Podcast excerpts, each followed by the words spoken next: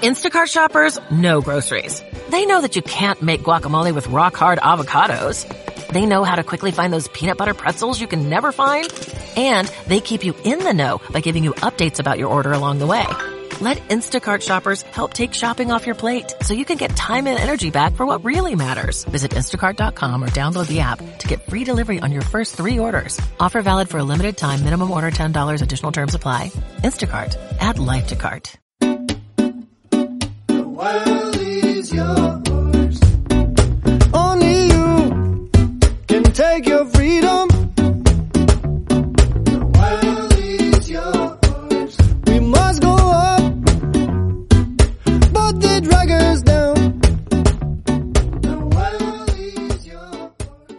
Bienvenidos viajeros, soy Will Luna y empezamos este nuevo episodio junto a Juan de, de Córdoba, Juan, Sí, sí, Córdoba, Argentina. un cordobés de Argentina que nos viene, nos viene a hablar un poquito de su ruta, ¿no? De su, no sé si lo llamará él, su gran aventura, eh, pero también estoy muy interesado en, en cómo una persona de carne y hueso, ¿no? Como, como yo, como cualquiera que esté escuchando, como Juan mismo, eh, llega al punto en, en el que hace esta, esta gran ruta, ¿no? Este gran viaje. eh, bueno, para, para que la gente se ponga un poquito en situación, hola Juan, ¿qué tal? Bien, muy bien, Will. ¿Cómo estás por allá? Bueno, pues bien, bien, calorcito y hace mucho que no veo un invierno, así que no me puedo quejar. Eh, bueno, cuéntanos un poquito por dónde va esa ruta, ¿no? De China hasta Irán, en bicicleta, eh, me contabas, eras, eras un, un backpacker, ¿no? Un mochilero en Australia y, y di- decidiste hacer la locura solo, sin, sin, sin acompañamiento, sin ayuda, ¿no? Cuéntame un poco de qué fue esa aventura. Eh, exactamente. Bueno, yo lo llamo. Bueno, la, la ruta en bicicleta salió desde Beijing, la capital de China. eh, atravesé Mongolia de este a oeste, eh, la zona de. Altai de Rusia, Kazajistán de norte a sur. Luego entré a Kirguistán, Tayikistán, eh, Uzbekistán, lo atravesé de, de este a oeste también. eh, Turkmenistán y finalmente llegué a, a Irán. Eh, a ver, esto fue, no fue de un día para otro, es un proceso en cierta forma largo. Eh, yo lo llamo una evolución personal como viajero, en base a lo que, que yo buscaba conocer y aprender cuando, cuando venía viajando como mochilero, como decís vos. Eh, de hecho, en Australia ya empecé así. Viví primero cinco meses en una ciudad muy, muy conocida, en Gold Coast, en Surfers Paradise, que es como un Miami australiano. Me fui a... Sí, fui con la- la Gold Coast, eh, sí, bueno, sí, ya lo has dicho tú, la Gold Coast, sí. Sí, de ahí me fui a Nepal y a, y a Indonesia, al sur de Indonesia, desde Java hasta Flores. Eh, y ahí, bueno, hubo, uf, se fueron dando situaciones, eh, entre comillas, de conflicto, digamos, de conflicto en el, me refiero a que no era lo, lo planeado y que había que, improvisar y resolver ciertas situaciones. Y me fui dando cuenta que a medida que había un inconveniente, eh, había alguien para ayudarte siempre. Eh, siempre hay alguien que te ayuda, por más que vayas solo. Entonces, más que conflictos y problemas, podría decir que, que son cambios de planes o alternativas, no problemas. Al punto que cuando volví a Australia, me fui a vivir al medio de la nada, a un pueblo de cientos, una región de 150 personas, donde el supermercado quedaba a 80 kilómetros de ida y 80 de vuelta. Eh, y bueno, y así fui yéndome por, por ese lado, buscando lo auténtico y, y, y lo, lo cotidiano, pero que se vive de una forma distinta, ¿no? Más, así, bueno, así auténtico. Eh. Así que bueno, Siento, siento, siento familiaridad en el, en el Sí. mensaje que, que lanzas, ¿no? De ir a trabajar. Además, bueno, para quien no lo entienda, ¿no? El ir a trabajar en el desierto, eh, lejos de, la de, de lo que es la civilización tal y como la entendemos, creo que son un montón de miedos, ¿no? Eh, inicialmente, que luego se convierten en nada más que la vida tal y como es, ¿no? Tan simple y sí, fueron, como es, ¿no? miren, fueron a manejar, mane- conducir 2.700 kilómetros simplemente para una prueba de trabajo. simplemente para eso y bueno, la verdad que encontré un lugar, un lugar espectacular donde hice muy buenos amigos. Y, y bueno, eh, ya, ya había cambiado ese, ese chip, quería buscar eso, eso tan auténtico, me alejé por ahí de, de muchos lugares eh, tan, tan turísticos. Em, ya me, y yo para comer elegía lugares donde había, entre más gente local había, era donde yo iba a comer. ¿Qué me servían? No sabía, yo comía, este, y, y así. Entonces, eh, un día encontré una entrevista en YouTube, no sé cómo llegué a ella, de hecho de una española que se llama Natalia Castro. Natalia Castro, bueno, con, con Raymond de Otra Vida es Posible, este, un crack, Raymond. Este, y ahí fue cuando se me cambió el chip y se me ocurrió, se me ocurrió lo de la bicicleta, porque yo llevaba estadística de mis gastos y, y por un lado el 40% de mis gastos aproximadamente eran alojamiento y transporte. Y si yo tenía mi bicicleta y tenía mi, mi tienda de campaña, mi carpa, eh, el presupuesto se extendía mucho. Eh, me daba mucho más aire, aparte la bicicleta te daba esa libertad de, improvisar. Muchas veces me encontraba con ese problema de, de que para ir a un lugar era difícil llegar, tenía que eh, triangular con otra ciudad más grande, o llegabas, como me pasó en Myanmar, y, no había alojamientos para turistas. Entonces, bueno, me decidí por la bicicleta. Eh, básicamente uní, uní puntos que quería conocer.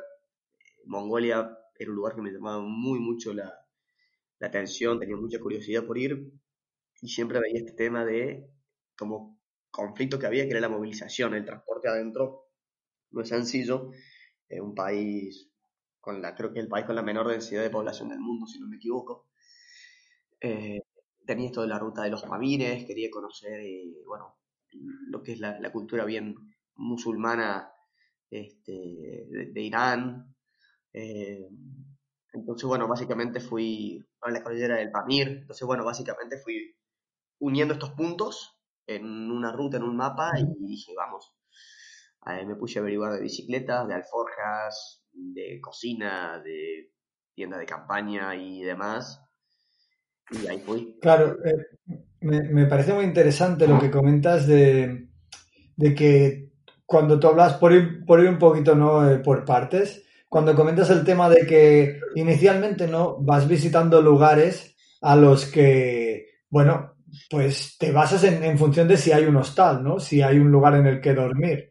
Eh, y, la libertad que te da la bicicleta, ¿no? O- o la búsqueda de la bicicleta llega cuando quieres eh, llegar a lugares donde quizá no haya alojamiento, ¿no? Quieres encontrar lugares en los que quizá eh, no, no puedas eh, depender de, de que haya un restaurante, de que haya, ¿no? Exactamente, porque, a ver, caminando puedes llevar una, tienda de campaña, pero en la bicicleta yo llevaba 70 kilos.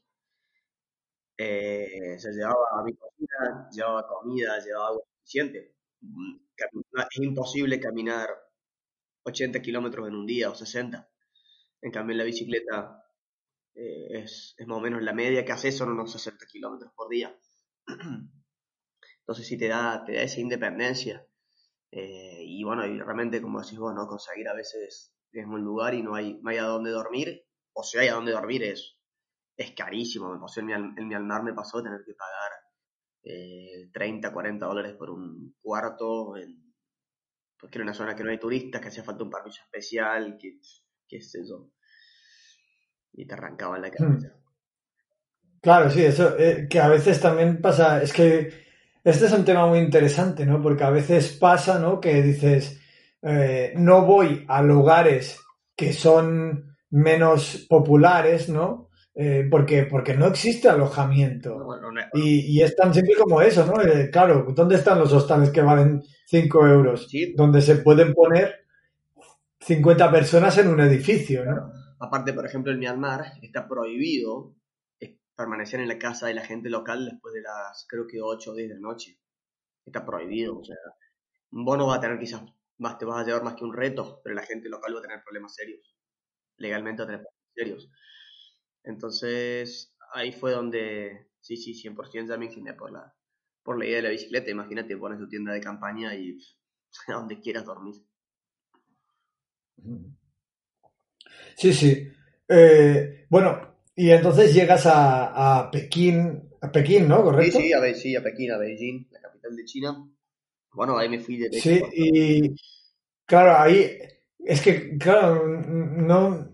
Ahora, ahora me contarás, ¿no? Porque supongo que tendrás mucho que contar, pero, pero ¿cuál es aquella primera impresión de llegar a una ciudad? No sé cuántos habitantes tendrá Pekín, ¿no? Pero llegar a una ciudad con millones y millones de habitantes. ¿Saliste de aquella ciudad ya en bicicleta? ¿Cogiste un tren? Eh, ¿Cómo lo Y hiciste? mira, yo llegué a Beijing, llegué al aeropuerto, yo había contactado con unos, bueno, unos, unos jóvenes que tenían una, un local y una fábrica de bicicletas de touring. Así que del aeropuerto me fui directo a, donde ellos estaban, que estaba a 15 kilómetros de, de distancia. Los esperé que abrieran, agarraron mi bicicleta y bueno, y seguí hacia el hostal en, en el centro de Beijing. Como decís vos, Beijing es un monstruo, es una ciudad que tiene creo que Mm, 20 o 30 millones de habitantes. Lo que tiene Beijing es que es una ciudad muy bien planificada y, y está es- expandida, entonces no te da esa sensación de, de claustrofobia puede dar otra, grande, otra ciudad grande. Eh, bueno, y, al principio era todo muy... A ver, uno, uno por ahí no lo percibe, eh, el estar tan alerta a, a este, al miedo, este miedo, esta ansiedad de, de esta nueva etapa.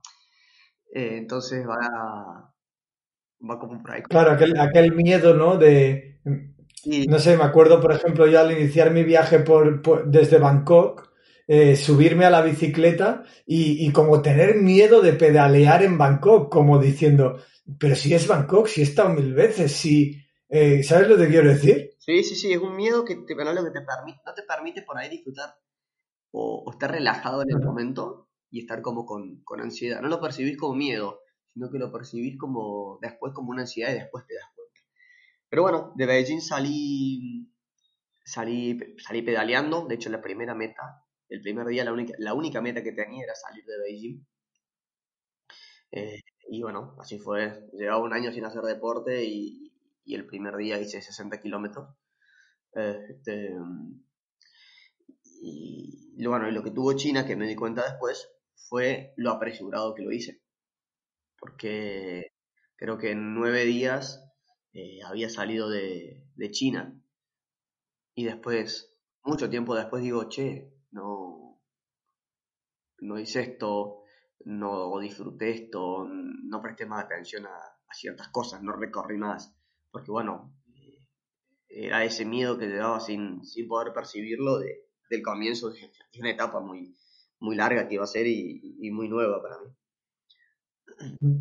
Bueno, yo creo que, yo creo que eso es eh, normal, ¿no? En- es como de algún modo volver a empezar a viajar, ¿no? Volver a aquel inicio, porque al final al cambiar eh, el modo de transporte, al cambiar los paradigmas, ¿no? Y al cambiar las maneras de, de viajar, eh, pues, pues al final estás iniciando otro viaje completamente diferente, ¿no? Tan, tanto, eh, digamos, en el viaje en sí como a nivel personal. Entonces, eh, bueno, yo, yo, yo creo que eso pasa en cualquier viaje, ¿no? Incluso cuando te pones a mirar al principio de tu viaje, ¿no? O quizá cuando yo miro al principio de mi viaje, también intentaba consumir muchos lugares muy rápido, eh, no vaya a ser que no me diera tiempo, ¿no? Eh, tal cual, es como, es como vos decís, es como vos decís, por eso es que hago, bueno, hice referencia a esta evolución, que yo lo tomo como una evolución personal, este, no digo que, la mejor forma de viajar es en bicicleta, sino que personalmente y en base a, mis objetivos y a lo que yo busco conocer, eh, la bicicleta eh, es lo más espectacular que, he encontrado y lo que más se acerca a, eso. ¿no? A, la forma que, lograr esos objetivos como viajero. Y tal cual, todo, todo es nuevo. Es decir, a dónde voy a acampar, eh, cuánto puedo hacer por día, eh, recargarme de suministros. Porque si bien sos independiente, bueno, también necesitas agua, por ejemplo, o gasolina por ahí para cocinar, si te quedas sin gasolina, o, o ramas para hacer fuego, lo que sea. Y, y hay zonas donde no hay nada para prender fuego. no hay ni un palito. Claro, claro, ¿no? Eh, claro, pedaleaste por el desierto, pedaleaste por estepas infinitas, dormiste eh, completamente solo, ¿no? Eh, en lugares... Cuéntame un poco cómo fue eso, ¿no? Eh, ¿qué, ¿Qué sentimientos tenías en esos momentos en que te encontrabas tú, tu bicicleta y tu tienda de campaña en medio de la nada? Mira, el, el- el primer momento de, de así realmente de soledad eh, lo encontré cuando cruzo Mongolia y tengo que atravesar el desierto de Gobi. eh, y lo único que escuchaba, escuchaba dos cosas en realidad. Por un lado, el viento helado, un viento que eran agujas que se te clavaban, que venía de frente. Era terrible, en rectas que no terminaban más. Y por otro lado, cuando frenabas, escuchabas solamente los latidos del corazón eh, y no escuchabas más que eso. Y miraba a tu alrededor y no había nada con vida, no había nada que se moviera y, y te hacía sentir muy vivo, porque lo único vivo que había ahí eras vos. te hacía sentir más vivo que de costumbre, porque lo único vivo que había ahí eras vos. Eh, y, y bueno, ¿no? Y empezás a, a pensar un montón de cosas, empezás a pensar que, que lo único que te va a sacar de ahí, porque a veces, bueno, se hace, se hace difícil, eh, me metí fuera de la ruta principal este, por, por- por huellas, por senderos que hay, porque Mongolia es casi todo huellas y senderos, eh, por suelos de arena, y lo único que me iba a sacar de ahí era yo. Si yo no pedaleaba o si yo no caminaba con mi bicicleta empujándola, yo no iba a avanzar. La única persona que te iba a sacar de esa situación dura y difícil era yo. Es uno mismo. Eh, Claro, ser, eh, ser propietario de tu propia vida, eh, de ser el responsable de, de tu vida al 100%, ¿no? Creo que es que, bueno, es complicado apreciar ese, ese matiz que estás intentando eh, transmitir porque, porque lo tenemos todo tan fácil, ¿no? Eh, si, si quiero agua voy al grifo, ¿no? Si quiero comida eh, voy al supermercado, si... Quiero decir, ¿no? sí, sí, sí. si quiero abrigo, me abrigo, ¿no? Y, y llegar al punto en que si tengo frío, tengo que calentarme, ¿no? Si tengo que, si se me está acabando el agua, tengo que buscar la forma de encontrar agua, ¿no? Sí, no, parar a descansar a veces ahí, esos días que hice off-road, digamos, el, desierto y, y decir, no tengo un reparo para el viento, no hay quien me pare el viento. El viento en Mongolia empieza a soplar, no, nunca para de soplar, sopla de día, sopla de noche y es helado, realmente. No, no, es insoportable porque lo peor que hay, peor que cualquier subida, peor que lo que sea, la bicicleta es el viento. El viento de frente eh, y, encima lo frío que era, y decís, por favor, basta, dame un descanso, dame una tregua de una hora aunque sea. Y no, nunca para, nunca para. eh, y ahí realmente como, como vos decís, eh, querés, empezás a desear esas cosas y empiezas a tomar valor y significado de esas cosas pequeñas que cotidianamente por ahí no, no valoramos, una ducha caliente, un techo, agua, una silla para sentarse. Sí, sí. Claro, ¿cómo, cómo se siente eh, estar atravesando en el desierto, ¿no? Y, y, y, bueno, poner la tienda en medio de la nada y irse a dormir, ¿no? Aquel momento en que, en que ya ha acabado el día, ¿no? Atas tu bicicleta, eh, te pones dentro de la tienda con tu, con tu, ¿cómo se llama? Con tu mat, ¿no? Y, y, respiras, ¿no? Porque creo que se, bueno, al menos yo es algo que sentía muy, muy profundamente, ¿no? Cuando llegaba aquel momento que respiraba y decía, ahora ya solo queda dormir y esperar a que llegue mañana, ¿no? Eh, tal cual, si armas la tienda y antes de, de meterte, mirás para todos lados a tu alrededor y decís, acá no hay nadie. Y te metes, te acostás, te quedas quieto y no escuchas nada. No escuchas nada, sonreís, te reís y, bueno, ya estás muy cansado, así que te vas a dormir rápido.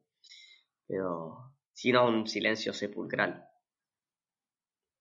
Que no se escucha absolutamente nada. Eh, eh, es muy lindo. Realmente que el silencio así a veces es muy, muy lindo. Pues sí, porque es una de aquellas cosas que realmente eh, hemos eliminado de nuestra vida, ¿no? El tiempo, ¿no? El tiempo para pensar, para parar, para, para respirar, para no oír nada, ¿no? ¿Sabes qué hacía? A veces agarraba y contenía, la, contenía un poco la respiración. A ver si lograba escuchar algo. En realidad, lo único que lo- lograba escuchar era el silencio. Entonces después buscaba eso, escuchar el, el silencio ese y, y lo disfrutás. Disfrutás ese silencio total. Bueno, creo que cualquiera que esté escuchando ya debe tener la piel de gallina. Eh, vamos, vamos a cambiar el, el rumbo un poquito y luego volvemos a, a más experiencias de estas. Vamos a cambiar el rumbo a aquel, aquella emergencia, ¿no? que me estabas contando antes. Estás ya pedaleando por el desierto y te encuentras con una emergencia. Y Cuéntame. En realidad ya estaba, me había ido al norte de Mongolia, del borde, al borde de, de la Siberia rusa. Eh, bueno, estuve varios días sin, unos par de días sin ver a nadie, después hice una ruta a caballo eh, para visitar unos pastores de reno nómades que hay en el norte. Y cuando estoy volviendo, me dicen que habían caído 40 centímetros de nieve hacia donde yo me dirigía. Eh, y después de eso el sol. Hicieron 20, 22 grados. Como les contaba, Mongolia toda- son todas huellas en Mongolia.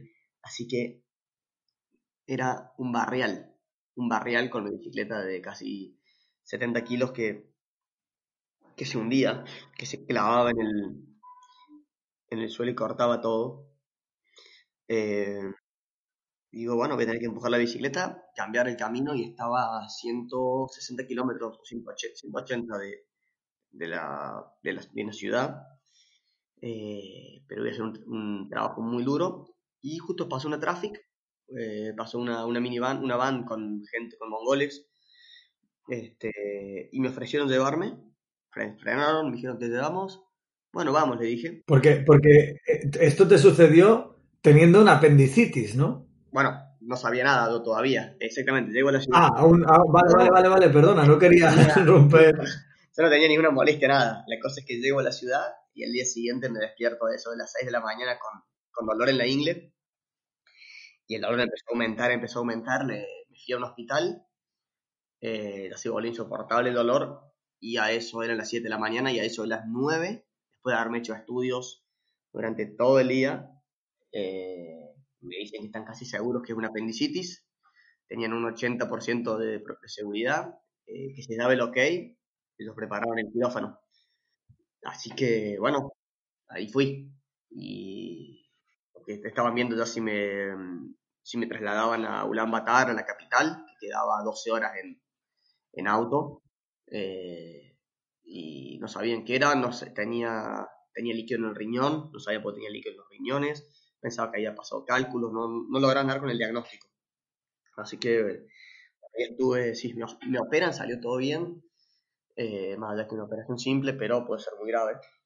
Eh, y estuve 17 días haciendo reposo, digamos, sin pedalear, hasta que pude retomar la ruta. Ahí tuve la suerte, en realidad, en esa ciudad, en Morón, de que tenía un amigo, un amigo mongol que me había hecho antes, también de pura casualidad, que era, era un ciclista profesional retirado. Entonces, cuando eh, me llevaron al hospital, lo llamo y le pregunto si está en, esa- ciudad, porque él era de ahí, para si me podía ayudar. Él fue en- inmediatamente fue para allá, porque la verdad es que la gente en el hospital no me daba mucho, no me llevaba el apunte. No. Ajá. Y él, Claro, no te podías comunicar con ellos, ¿no? no solo no me podía comunicar, sino que aparte era como que no, no me daban, no les interesaba, era como que medio que se reían, de hecho. O sea, de ver, no sé si de ver un argentino ahí o qué, pero no, me decían, bueno, na- nada, era indiferente para ellos. Y bueno, la cosa es que este amigo mío iba y le decían, bueno, hay que llevarlo a hacer ecografía. Y mi amigo me llevaba, había gente esperando en la sala de espera, golpeaba la puerta del, de donde estaba el, el doctor, Ah, o sea, golpeaba la puerta y la abría, como para avisando que iba a entrar, ¿no? Esperando que le respondieran. Hacía sacar a la persona que estaba adentro, a que estaban atendiendo y me metían a mí. No, no, me, fue un, un ángel de la guarda que así, así estuvimos por todo el hospital hasta que me diagnostican que era, que era. Pero bueno, No, no, pues nada. como digo, cada vez, cada vez que hay un conflicto, hay alguien, hay alguien para ayudarte. A, a cada conflicto se- Sí, no, porque tú decías, tuve, tuve la suerte. Yo, eh, en realidad, es que cuando lo que dices tú, cuando te pones a viajar, es que no es que tengas la suerte, es que la gente está ahí, la gente eh, es buena. De hecho, te diría más, eh, probablemente si no es conocido, si no es famoso, ¿no? Si no es eh, algo, es porque hay gente buena, ¿no? No, no, sí, sí, es, es espectacular. Creo que en, en todos los países en los que estuve he vivido situaciones así de, de algún conflicto que en Australia se me pinchó la rueda del auto en medio de nada, tuve que esconderlo en el monte, también no tenía dónde, a dónde dormir y encontré a alguien eh, en Indonesia cuando quería ir hacia Komodo, eh, no, en, todos lados, en todos los países, cada pequeña situación de conflicto, entre comillas, que no son realmente problemas, ¿no? Si, si, tomamos la, la realidad que viven personas en el mundo en que vivimos, eh, encontrás a alguien que, que- te ayuda, de una mano que... Entonces, bueno, no, no, no hay que tener miedo a via- a viajar solo. Ni a viajar. Mm, No, no, sin duda. Eh, y entonces, bueno, cuéntame un poquito, porque también, bueno, empiezas a, peda- a pedalear, ¿no? Porque todo al final, al final un viaje también se convierte en una rutina, ¿no? Y ya empiezas a coger el ritmo, eh, entiendo que también empiezas a estar en buena forma y, y te empiezas a sentir bien, que hasta, hasta Rusia, ¿no? Te vas. Sí, sí, la, la primera parte de- del viaje sabía que iba a ser dura. Eh, bueno, en el comienzo, después de no, de no haber nunca andado en bicicleta, de, del peso y de, todo lo demás, eh, con un clima duro como Mongolia y, caminos complicados.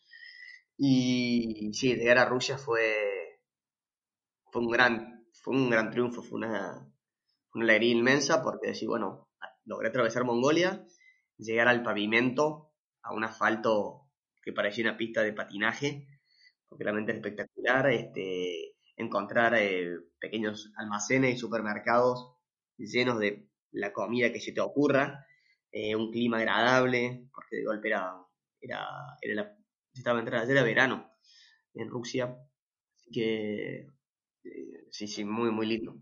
unas, unas montañas, que bueno, nunca había imaginado Rusia con, con esas montañas como es la zona de Altai. Eh, hermoso, hermoso, hermoso. Y bueno, y ahí me tocó también, eh, no, no solo es la, digamos, la- no solo, no todo es soledad, eh, ahí me, me tocó conocer este, rusos y que te desmientan ese, ese mito, ¿no? De que quizás que, que todos los rusos son fríos y, y no, son, no son amigables. Este, conocí gente espectacular que, que me brindó un, un techo para, un techo para dormir, que me ofreció compartir una, una comida con ellos, eh, que, que de hecho hasta el día de hoy me siguen escribiendo a ver, a ver cómo estoy, a ver cómo ando, eh, en qué parte del mundo estoy. eh, que, que- entonces, eh, sí, Rusia estuvo, Rusia, Rusia me sorprendió para, para bien.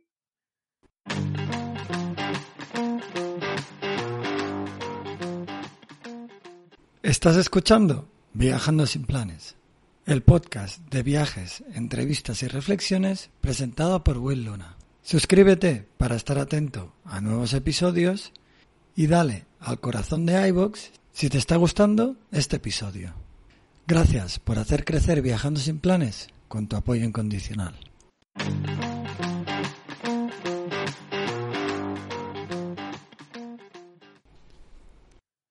sin duda. Mm. Sí, claro, no, eh, a veces también eh, la imagen que tenemos de Rusia eh, es que, claro, Rusia, que es el país más grande del mundo, Sí, ¿no? ¿Cuántas, cuántas diferencias, diferentes eh, culturas, maneras de ser, eh, personas pue- puedes llegar a conocer, ¿no? claro.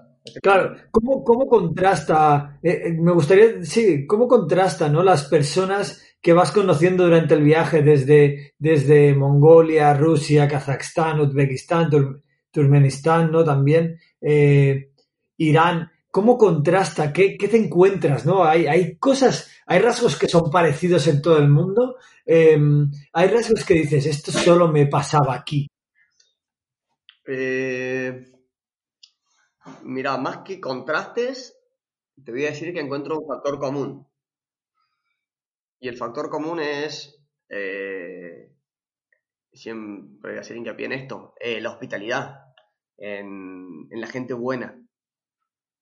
Ese es el rasgo con, más que contraste, siempre encontré eso, siempre encontré empatía, siempre encontré a alguien que se, que se me acerque a, a preguntarme si, me si necesito algo, si me hace falta algo, a, invitarme a, su casa a, charlar, a tomar un- una taza de té. Bueno, siempre el té, el chai, como dicen ellos, es, eh, es el nexo para, para, compartir algo, este, que te inviten a dormir, que te inviten a... Entonces, más que contraste eso, ¿no? Es un, factor común. Eh, donde la gente dice, bueno, pero te vas allá y que es peligroso y, y, y después decís, y, y pensás después de esa gente que te decía que va a lugares que son, que son peligrosos y decís, la verdad que lo último que sentí fue miedo, lo último que sentí fue hostilidad. Todos te reciben con los brazos abiertos. Por, otra por curiosidad, ¿no? Hay gente que, yo digo, que viajan al revés. Nosotros, mucha gente, tenemos la, suerte de poder cruzar fronteras y conocer otras culturas e ir a visitarlas. Ellos no, ellos abren las puertas a otras culturas, ellos la, la reciben. Entonces vos, bueno, le- les contás cómo, cómo es tu país, este, cómo es la geografía, la comida, eh, eso, ¿no? Eh, Claro, es, es muy curioso. no, sí.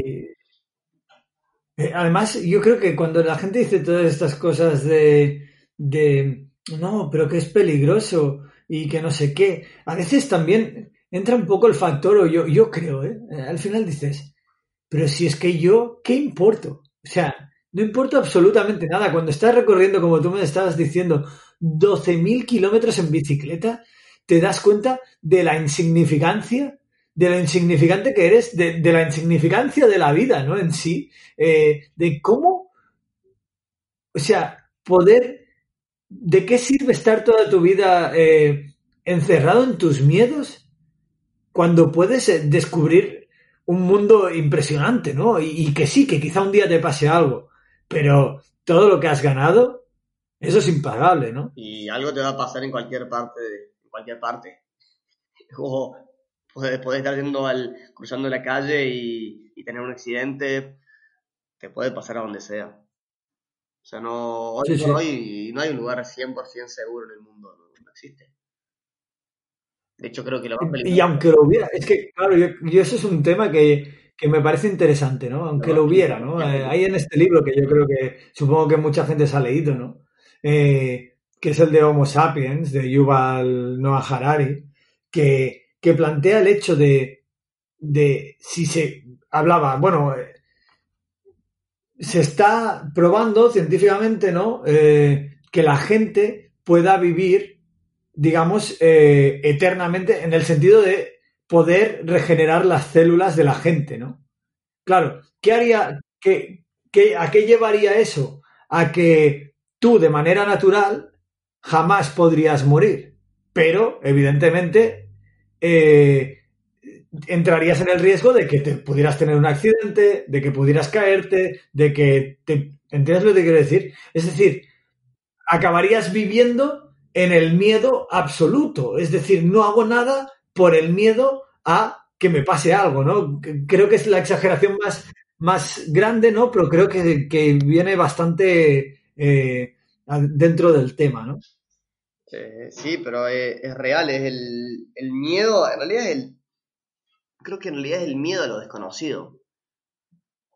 ¿no? Y es un miedo a eso, a, a- a no saber, a no conocer y, y esto lleva a creer que, que pasan tantas cosas malas. Eh, pero bueno, sin duda es algo... A mí me gusta pensar, me gusta pensar que siempre hay alguien, quiero decir, al final lo que para ti es un lugar desconocido no, no deja de ser la casa, para, su casa para alguien, ¿no? Exactamente, tal cual. Tal cual.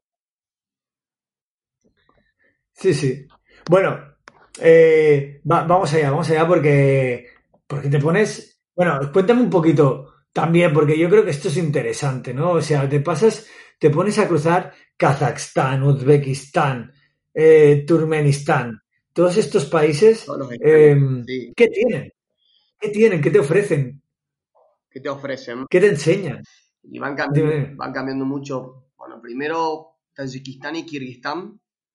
eh, entras a, a montañas, eh, países sumamente montañosos, donde hablo que creo que el, no sé si el 70% del país por ahí son, son montañas. Eh, eh, cordillera es una locura. Eh, y por ejemplo, empezás a ver gente que se traslada kilómetros y kilómetros, no sé, 100, 200, 200 kilómetros, algunos más, simplemente por el verano para, para criar sus animales, para hacerlos eh, pastar, o, las abejas,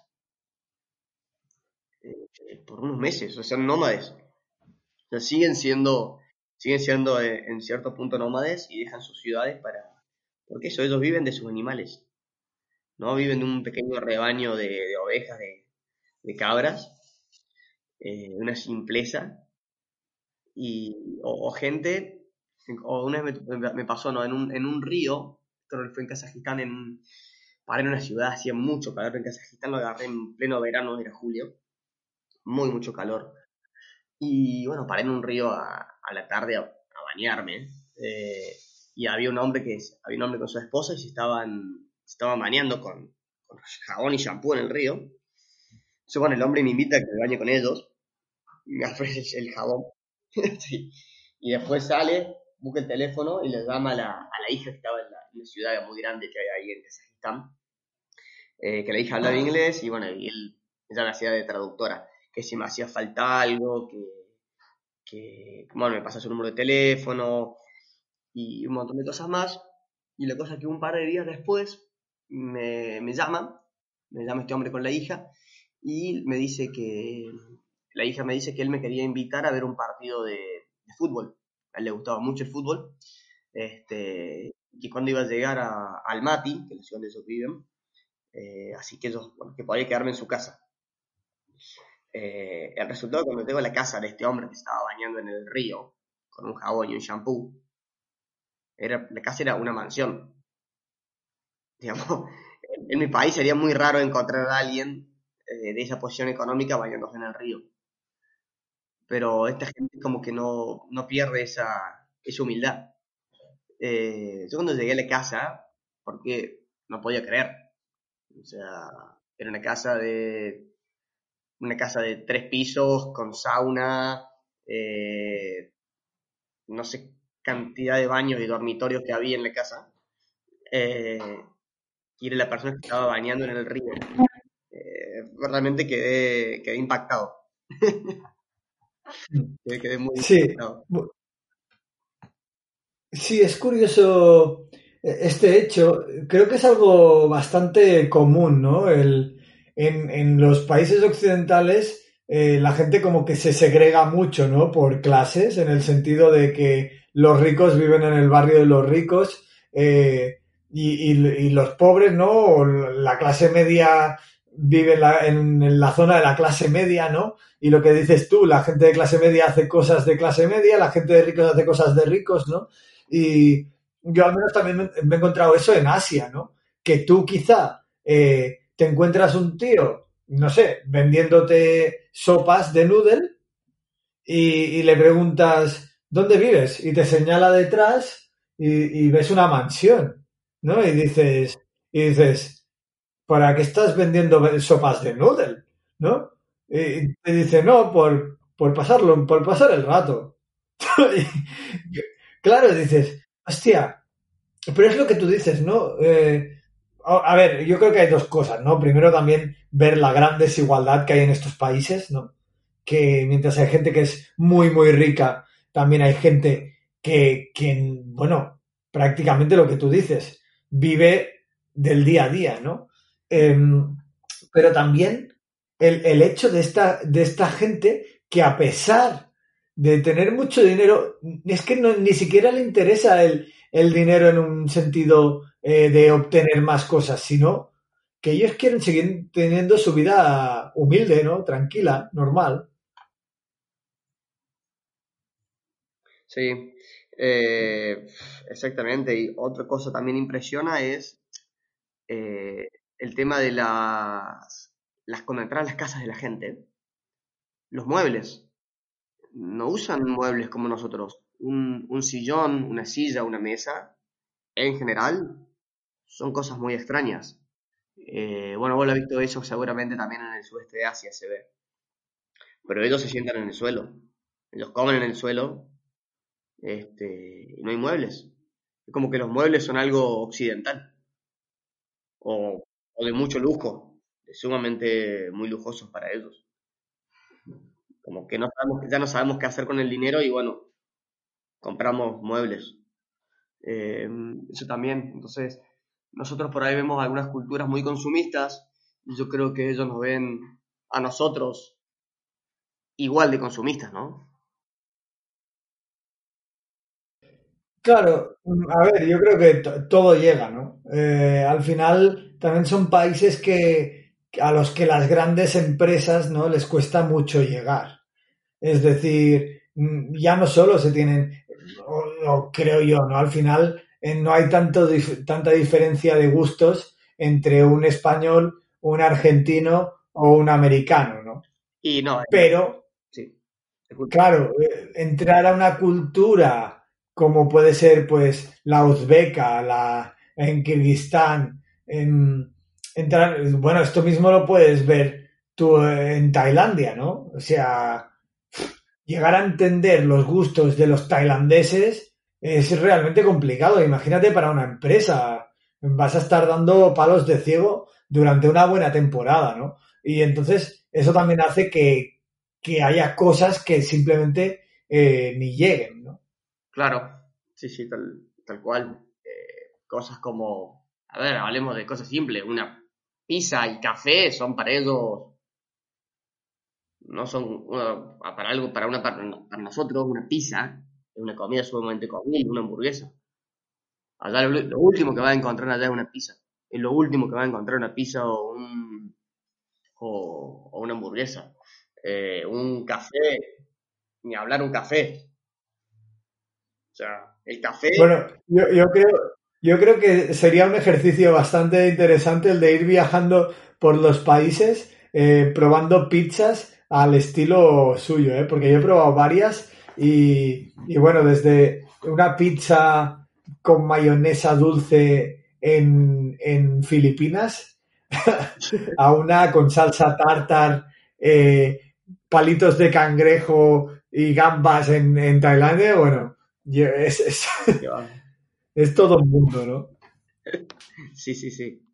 Sí, hay, hay veces que, que todo es relativo, Mm. que todo tiene su versión. Claro, La, bueno, para, para ir a un poquito a toda- todas estas zonas, ¿no? Todas estas zonas son antiguas repúblicas soviéticas, son países en general eh, musulmanes, ¿no? Exactamente. Exactamente. ¿Cómo, cómo se genera este cambio, no? También yo creo que las religiones son muy, están muy presentes, ¿no? En, en todas estas em, civilizaciones, ¿no? Que, que no están tan desarrolladas. Eh, bueno, a ver si la, la, la- la religión está muy presente. eh, pues bueno, son, como decís vos, son todos musulmanes. Eh, ahí lo que te voy a recalcar es que, bueno, uno por ahí desconoce, yo también desconocía, pero por ejemplo, Uzbekistán y Kazajistán son países eh, muy desarrollados. Eh, sobre todo Kazajistán. Eh, son países industrialmente este, muy fuertes. Y mm, sí, realmente una de las primeras preguntas que te hacen es si sos musulmán o qué religión tenés. Eh, y quizás parte de toda esta hospitalidad que recibís tiene que ver con eso, ¿no? De, de que son, de que son musulmanes. y esta cuestión de, mm, del materialismo también quizás viene por ese lado. Eh, lo, lo supongo. Pero realmente me, me sorprendió la hospitalidad eh, musulmana. Uno, uno quizás cree en el, en el musulmán como, como una persona este, intolerante, ¿no? O quizás es la... Es la Sí, lo que vemos en los cerrada medios- quizá, ¿no? Sí, lo que vemos en los medios de comunicación y, y- y no. Eh, me, me tocó, por ejemplo, en Uzbekistán, en un, paré en un kiosco así, a comprar un, algo para tomar, algo para beber y, y el dueño del almacén cuando sale y ve mi bicicleta me dice, para, para. Primero no quería regalar, y cuando me vio ya le llamó la atención mis rasgos. Entonces salió, le expliqué que venía en bicicleta, salió a ver la bicicleta, no me quiso cobrar nada, me pidió que sacara de su almacén lo que yo quisiera. Le digo, no, no me hace falta. Y, y insistí, insistía, y me dijo, bueno, te voy a dar un regalo. Y fue su auto, fue el coche, y del coche tomó una de estas alfombras, estos tapetes que ellos usan para rezar los musulmanes, y Ajá. un sombrero típico uzbeco, y me los, para, y me los regaló. Él me decía que el, que la alfombra la llevara, el tapete lo llevara enrollado sobre la bicicleta, a la vista, que me iba a hacer de, de talismán. Que lo llevara ahí de, de amuleto, de, de talismán para, para que me diera suerte, que la gente me, me reciba, me siga recibiendo bien y me reciba mejor. Bueno, y el sombrero uzbeco de, de recuerdo de Uzbekistán. Pero, y bueno, y después no, y Y, y funcionó. ¿Te la, te la llevaste puesta en la, en la parte frontal de la bicicleta? Sí, lo, lo llevo. Si vos ves las fotos, en la, en la- en la parte de atrás de la llevaba, está ahí. Y de hecho, eh, cada vez que está con... Ese día, bueno, justo estaba atravesando Uzbekistán eh, por una cuestión geográfica, digamos, de tomar un atajo, por así decirlo. Y después, un mes después, iba, iba a volver a Uzbekistán ya por, por un mes. Pero cada vez que pedalé en Uzbekistán, yo usaba este sombrero, este sombrero típico. Y, y bueno, y todas estas situaciones te hacen comparar con, eh, con nuestro día a día, ¿no? Entonces vos decís, che, si yo estoy en mi barrio, en mi calle, y aparece, no sé, por poner un ejemplo, un, asiático o un africano, me refiero a alguien que tenga unos rasgos eh, físicos muy diferentes a los, a los nuestros, eh, con una bicicleta que parece un mercado ambulante, ¿qué haría yo? ¿O qué harían mis amigos? ¿Nos alejaríamos como si tuviéramos miedo? ¿Miraríamos con desconfianza? ¿Lo trataríamos de loco? ¿O nos acercaríamos a, a conversar con él y a ver si, si necesita algo o que nos cuente de su vida y, y hacer un intercambio cultural? Entonces ahí donde te empiezas a replantear todas, todas esas cosas, ¿no? Donde, donde hablamos de, ah, estas, estos países que son cerrados y, y, y al final, ¿quiénes son los cerrados? Si, si vivimos en, en ese miedo no constante, en esa paranoia, en querer- Bueno, es que en, realidad, en realidad yo creo que no, es nuestra culpa, ¿no? O sea, quiero decir, al final vivimos eh, con- constantemente bombardeados por, por unas noticias que, evidentemente están condicionadas, ¿no? Por unos políticos que hablan condicionados eh, a las situaciones, ¿no? Cuando yo veo todas estas guerras, eh, eh, digamos, dialectales en la televisión, que si comunistas, que si capitalistas, y dices, dices, ¿de verdad? O sea, quiero decir, hace 150 años, ¿no? Que empezó todo esto, ya se acabó, ya pasó, eh, y aún estáis con la misma, ¿sabes lo que quiero decir? Que al final, em, que, que nos vamos cerrando todo, todo, eh, lo van metiendo ellos porque también les interesa, ¿no? Entonces, yo creo que no es nuestra culpa, sino, pero también es verdad que está en nuestro, en nuestra mano, ¿no? A día de hoy, el salir y, y, y ver otro mundo, ¿no? Claro, o sea, está bien, no es nuestra culpa porque ya desde muy pequeños nos, nos llega eso, pero quizás nuestra responsabilidad eh, replantearlo, cuestionarlo. Totalmente. Y no hay mejor, no hay mejor manera que de cuestionarse todas las realidades que viajar, porque al final eh, te, te las pone todas de frente en tu cara, ¿no?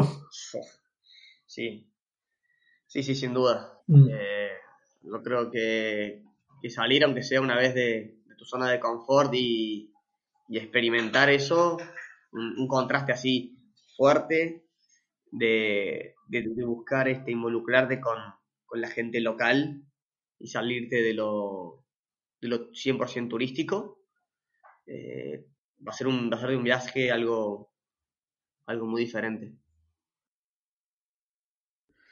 Pues sí.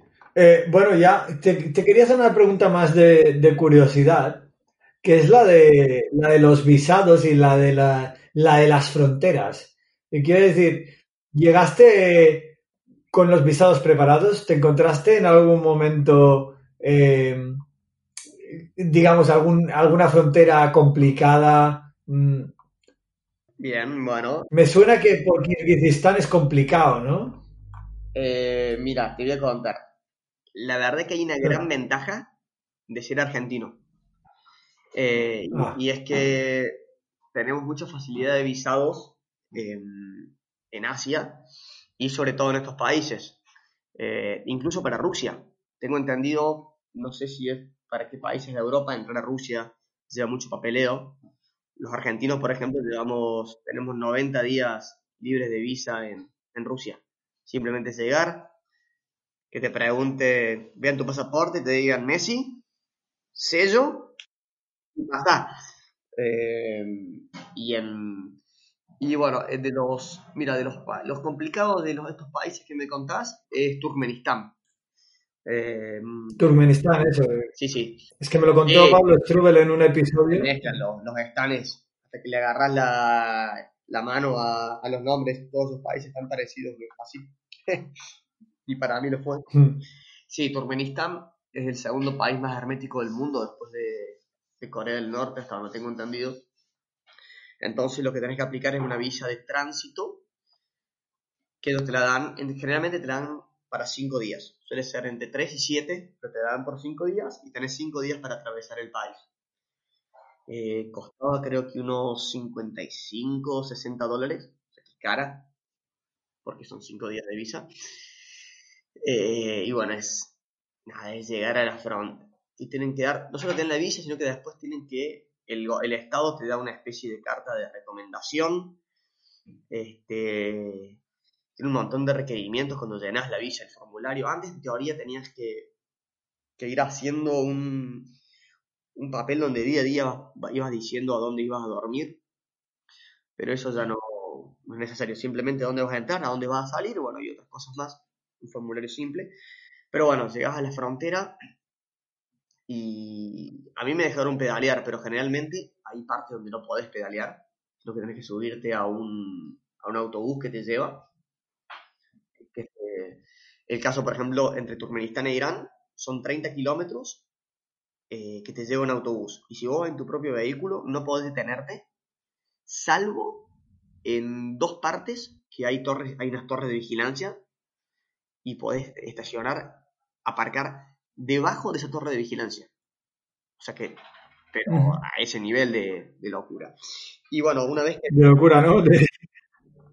O sea, me hablas eh, yendo de Turkmenistán, digamos, desde una ciudad de Turkmenistán que quizás sea Ashgabat, ¿no? De, claro, de Ashgabat a, para cruzar a Irán son 30 kilómetros, no podés pedalear, y que la frontera cierra creo que a las 3 de la tarde, eh, una cosa así, o tres y media de la tarde sale el último autobús, eh, y, y, hay todo el tiempo lo que hay son torres de vigilancia, y si vas en tu vehículo propio solamente podés estacionarte, aparcarte en dos, bajo dos de estas torres.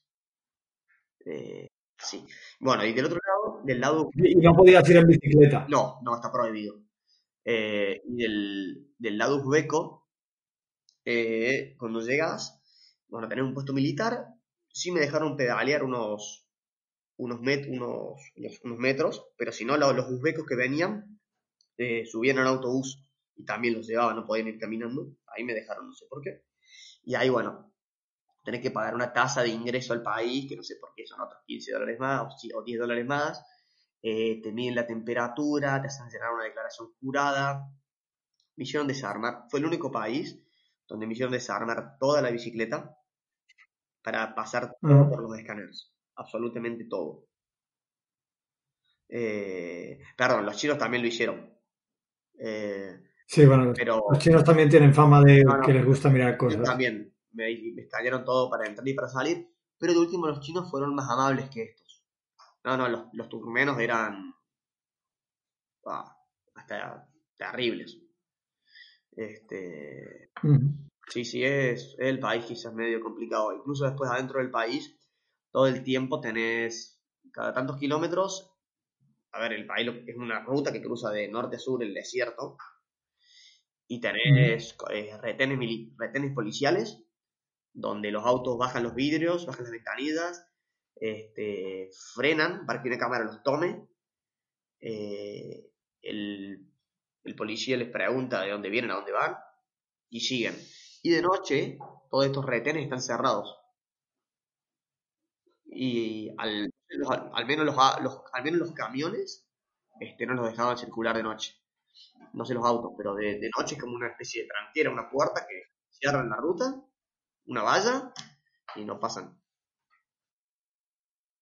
Madre mía. Bueno, cosas que tiene cruzar, cruzar países. Sí, no, pero el, el resto es, el resto es muy simple, no, no hay. No hay, no hay Sí, no, no, sabía que había, que había eso que decías tú, que era Turkmenistán. Sí, ya te digo, me lo comentó Pablo Strubel cuando hablamos sobre Uzbekistán en un podcast y, y, y justo me comentó que Turkmenistán no valía la pena por lo complicado que era sacar un visado. Eh, bueno, puede ser. Yo tuve una experiencia muy buena. Yo pasé un par de días viviendo con, con unos turkmenos que me invitaron a su casa y valieron, valieron los, el dinero, el dinero hoy viene. Valió mucho la pena. Sí, Valió muy mucho la pena. De hecho, sigo en contacto con esa gente. El otro día hicimos una, una videollamada. ajá. Sí, sí, sí. Pero bueno. No, sí, sí. A ver, bueno, cuando hablábamos, hablábamos más de, de una ruta por el país, no tanto como eh, cruzarlo, como decías tú, en cinco días. Que una, eh, para una villa necesitas Era diferente, diferente el contexto. Es que para una visa, si tengo, tengo entendido, la visa de turismo, tenés que ir con un guía. Mm, Creo que tenés que, Vale. creo que, ahí creo que tenés que ir con un guía todo el tiempo y ahí sí ya con todo el itinerario armado. Bueno, pues perfecto. Oye, yo también creo que, bueno, nos queda Irán, pero, pero en realidad eh, lo, lo interesante, ¿no? del viaje, que son estas experiencias, que son estos aprendizajes, yo creo que son temas que, que ya hemos tocado. Igualmente, eh, bueno, de, de Irán ya hablé en otro episodio, pero, pero Irán, supongo que me vas a decir que es el país más hospitalario de todos, ¿no? Eh, y en Irán ya te sentís aco- acosado por la hospitalidad. Claro. Aparte del Claro, es que eh, ese es un problema, ¿eh? También que yo me he encontrado eh, en bicicleta de tener que decir, me acuerdo una, una vez bajando por el- en el norte de Tailandia, bajando una ruta y, y, que me pararan en tres casas en menos de 20 kilómetros para tomar café y, yo era como, bueno, señores, eh, tengo que llegar en algún momento, ¿sabes? la bicicleta te da, te acerca así a la gente, tiene eso, eso es lo que tiene la, la bici. Eh, y después el, ira- el iraní es muy diferente. Bueno, el iraní ves sí es, cierto, es diferente a los otros, porque a los otros países, a las otras culturas, porque el iraní es como, mm, es mucho más avispado, es mucho más despierto, es mucho más, eh, es quizás menos tímido. Eh, los otros te ven como más, más extraños. Un chico en Kirguistán, que su hermano vive hace ya mucho tiempo, está nacionalizado estadounidense, me contó que hace, creo que cuatro años, vio por primera vez estos ciclistas en su país, y él pensaba que eran espías. Imagínate lo que pensaba. Él pensaba que estos tipos en bicicleta eran espías, estaban en su país para hacer espionaje. Este, y por otro lado, lo- los iraníes son, ah, son, son muy rápidos los tipos. Eh, si no, si ellos no hablan inglés, a ver, que es raro que hablen inglés, te automáticamente te bajan, te descargan un traductor, o te llaman por teléfono a alguien que hable inglés, o te buscan a alguien que hable inglés. Eh, son, si bien todos tienen mucho nivel cultural en general, el iraní, eh, ves que es una, realmente, ¿no? Ves que, son persas, y ves que es una cultura muy, muy nutrida. Sí, hombre, desde luego que, que- que hay mucha cultura detrás del, del país, ¿no? De Irán y, y mucha historia detrás de él. Pues, pues sí, bueno, eh, pues sea como sea, ¿no? Impresionante, ¿no? Esta, esta ruta que te hiciste de 12.000 kilómetros en bicicleta. Quizá para acabar, eh, ¿qué hiciste el último día? Mm, Me gustaría, me gustaría saberlo. ¿Qué, ¿Qué dijiste el último día? En plan, bueno, ya tiro la bicicleta, eh, me la llevo, la, la enmarco a casa. La. ¿Qué hiciste? Claramente que la bicicleta la tengo aquí en casa. La, la tengo. Te la traí, vale, sí, sí, sí. Eso es lo que pensaba yo. Los últimos días fueron raros, eh, si tengo unos minutos más, porque fue el, el broche de oro al, al viaje. Te lo voy a resumir lo más, lo más rápido que pueda. Pero llegué a un café, ahí estaba a unos, creo que 200 kilómetros de, de Teherán, de, de mi destino final, de la meta, por así decirlo. Y paré en un café, se me acercó un hombre que al ver mi bicicleta me preguntó en, italiano si yo era italiano y le dije que no, pero que hablaba italiano. Eh, porque bueno, tengo ciudadanía italiana y mi madre me, de chico me obligó, entre comillas, a estudiar italiano. Entonces me pregunta si yo iba a seguir, cuándo seguía viaje, después de una, una charla de una hora con él. Y le dije que ahora seguía y me dice, ¿por qué me...? Mira, yo, yo vivo en Italia, estoy acá de, de vacaciones visitando a mi familia. ¿Por qué no te quedas en casa? Eh, descansas, te bañas, lavas ropa, si tenés ropa para lavar, comemos y mañana seguís viaje. Eh, bueno, acepté. A la tarde me dice que la madre de un amigo falleció y que si podía acompañarlo al velorio, y de paso yo sabía cómo, conocía cómo era un velorio iraní, cómo, era, cómo lo vivía su cultura. De camino al velorio, entramos a un, entro a un mini mercado y yo tomo el celular para, porque le espero afuera, usar la calculadora y preguntar cuánto costaba una, una botella de agua. Y, el hombre en inglés, el dueño del almacén, me pregunta de dónde era en un inglés perfecto, clarísimo, y le digo que era argentino. Espera un momento, me dice. Fue, buscó el teléfono, y mientras marcaba, me dice, mi hermano vivió 30 años en Argentina. Así que al minuto yo estaba hablando en castellano, en español, con un iraní, que Vale. que ahora, estaba de, que ahora estaba de vuelta en Irán. Así que bueno, anoté su número de teléfono y porque él me quería invitar a comer un, un asado, una barbacoa en su casa. Así que bueno, fuimos al velorio, viví como era un, un velorio iraní. Este, este hombre, este iraní que viene a Italia me presentó a todos sus amigos que, bueno, que me agasajaron y me llevaban a comer de un lugar a otro, que me enseñaban cosas de, de su cultura. Y, bueno, y después cuando conocí a este iraní que vivió en Argentina, a Abdullah Masad, que es un hombre que había vuelto hacía cuatro años a Irán, había vuelto de visitas, pero el padre que estaba enfermo le preguntó si se quedaba y dijo que sí. Este, bueno, cuando me junté con él, también me invitó a quedarme un par de días en su casa. Ah, Ahí conocí a sus sobrinos, que, bueno, por suerte todos hablaban inglés, entonces podíamos tener una, una, una conversación más nutrida para mí, lo cual me permitía aprender mucho más y conocer, conocer más, ¿no? Y poder entenderlo mejor. Y, de golpe, bueno, llegó el día de volverme porque yo tenía ya sacado el, ticket de vuelta, estaba a casi 200 kilómetros y la única opción era tomarme un, un, tren un, o un taxi, que los taxis eran muy baratos, este, para volver. Fue como, como viste cuando miras el reloj y decís en qué momento se pasó la hora. Este, Sí, sí. bueno, no podía creer lo que estaba sucediendo. Este, y bueno, ya era la hora de volver. Me decía, no, ¿por qué no puedo cambiar el pasaje?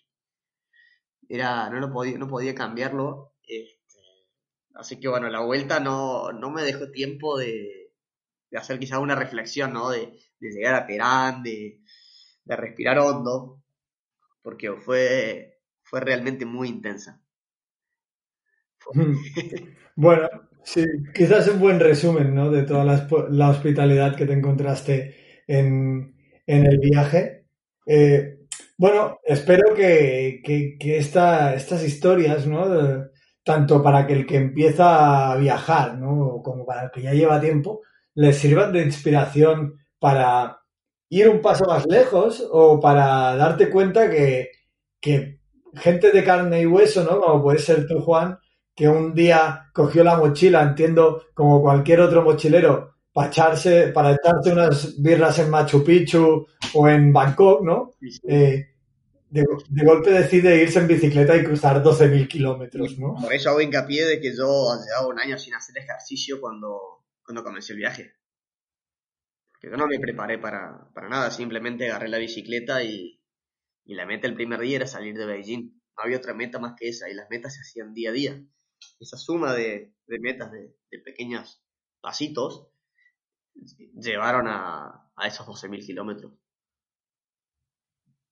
Pues, pues eso. Yo no, yo no pensaba Así, que en cada día hacer 12.000 kilómetros, era cada día avanzar lo que pudiera. así es la vida, ¿no? También en general. Así que, Exactamente.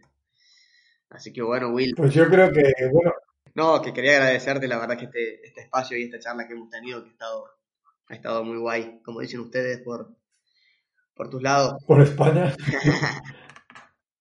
Sí. Muy guay. Y a veces tengo que buscar eh, otras palabras porque lo de guay queda, ya es que se, me- se me ve el plumero. Con el tío y guay, le- Qué guay, ¿eh? Qué chulada. Sí, sí, flipas. sí, la verdad es que contra, contra los argentinos y, y su vocabulario no puedes, no puedes competir jamás. Ah, así que bueno, Will, Bueno, Juan, pues, pues muchísimas gracias por haber venido a Viajando sin Planes, por habernos contado tu historia. Espero que haya servido de inspiración no, a mucha gente, espero que le haya gustado a los viajeros. gracias a vos y después, bueno, el que tenga por ahí cualquier duda, cualquier consulta, ahí en, mi, en la cuenta de Instagram, que es este, Rodando Historias, eh, que me escriban sin, sin miedo, sin compromiso, que, que si les puedo dar una mano, con mucho gusto. Que esa es la idea. Pues, pues, ¿no? seguro, de hecho la pondré, la pondré en el título para que la gente pueda coger el nombre y, y pueda buscar y charlar contigo, seguir tus historias, que supongo que dentro de poco eh, harás algún viaje más, ¿no? Cuando nos dejen. Espero que sí, ya está planeado y espero que espero poder hacerlo pronto. Pero bueno, eso, que la idea es animar. Pues venga, ya te tengo añadido al Instagram. Dale, Will. Muchas gracias, Juan, grande. y, y que vaya muy bien. Gracias por eh, venir a Viajando sin Planes. Dale, chaval, mucha suerte.